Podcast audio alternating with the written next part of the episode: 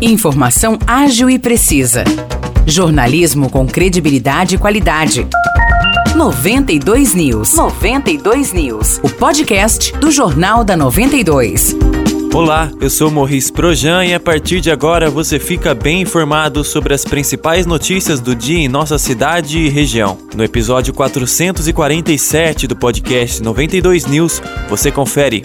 A prefeita de São João da Boa Vista, Terezinha, esteve em São Paulo ontem, em agenda com o secretário de Segurança Pública do Estado de São Paulo, General João Camilo Pires de Campos. A reunião teve como objetivo pedir reforço de efetivo, infraestrutura e aparelhamento policial para São João da Boa Vista. Acompanhada do chefe de gabinete José Fernando Bruno e do diretor de Segurança e Trânsito da Prefeitura, Ulisses Brandão Ribeiro, Terezinha aproveitou para solicitar uma força-tarefa nas buscas e captura de Michael Douglas da Silva, que matou a jovem Maiara Roqueto Valentim, de 23 anos. A prefeita Terezinha disse que, abre aspas, recebemos pronta resposta do general, dada a repercussão do caso, que todos os recursos de inteligência da polícia estão sendo empenhados para que o sujeito seja levado à justiça o mais breve possível, fecha aspas. A chefe do executivo também prestou condolências a familiares e amigos de Maiara. A ação de Terezinha tenta atender o pedido de uma campanha realizada por amigos de Maiara nas redes sociais. Várias pessoas utilizaram utilizaram o Facebook e o Instagram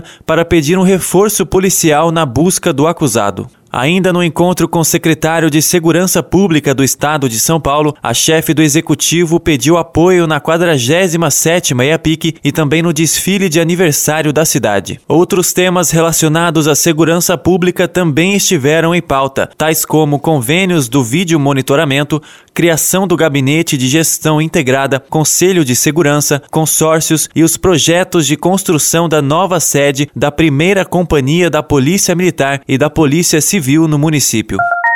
Ontem, circularam informações nas redes sociais de que Michael Douglas da Silva, acusado de assassinar Maiara Roqueto Valentim, estaria em um supermercado e em um hotel, ambos na rua Ademar de Barros, no centro de São João da Boa Vista, com uma refém. Também foi dito que a polícia estaria no local em negociações para prendê-lo. Essas informações são falsas. O acusado segue foragido e as buscas continuam. Segundo o apurado pela nossa reportagem, a polícia esteve de fato no hotel onde o suspeito se hospedou e tentou assassinar uma outra mulher, mas a ida dos policiais ao local era apenas um procedimento de segurança. Para relembrar o caso, no último sábado, enquanto estava hospedado no hotel no centro de São João, o suspeito atraiu sua vizinha de quarto, identificada como Sara, pedindo ajuda para puxar um armário. Assim que ela entrou, Michael deu uma coronhada na moça e efetuou dois disparos de arma de fogo, mas o revólver falhou. Eles entraram em luta corporal e a vítima conseguiu fugir. Por conta desse crime, Michael Douglas tem um mandado de prisão temporária. No dia seguinte, segundo a investigação da polícia,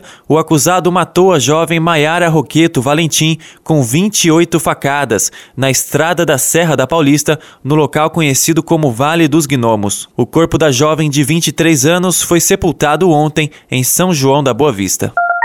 São João da Boa Vista liberou ontem a vacinação contra a gripe e influenza para caminhoneiros e funcionários de transporte coletivo, forças de segurança, salvamento e sistema prisional. A imunização é realizada em todas as unidades de saúde da cidade, das 8 horas da manhã até as 4 horas da tarde. Além desses novos públicos liberados ontem, podem se imunizar professores, pessoas com comorbidades e com necessidades especiais, crianças de 6 meses a 5 anos, gestantes, mulheres que deram à luz há no máximo 45 dias, idosos com mais de 60 anos e também trabalhadores da área da saúde. Vale destacar ainda que a vacinação contra a Covid-19 segue ocorrendo em todas as unidades de saúde, também das 8 horas da manhã até as 4 horas da tarde. Vale destacar ainda que a vacinação contra a Covid-19 segue ocorrendo em todas as unidades de saúde, também das 8 horas da manhã até as 4 horas da tarde,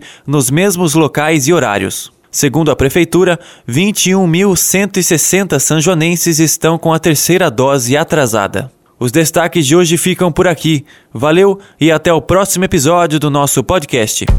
Para mais notícias de São João da Boa Vista e região, acesse 92fm São João.com.br ou siga 92 FM São João nas redes sociais. 92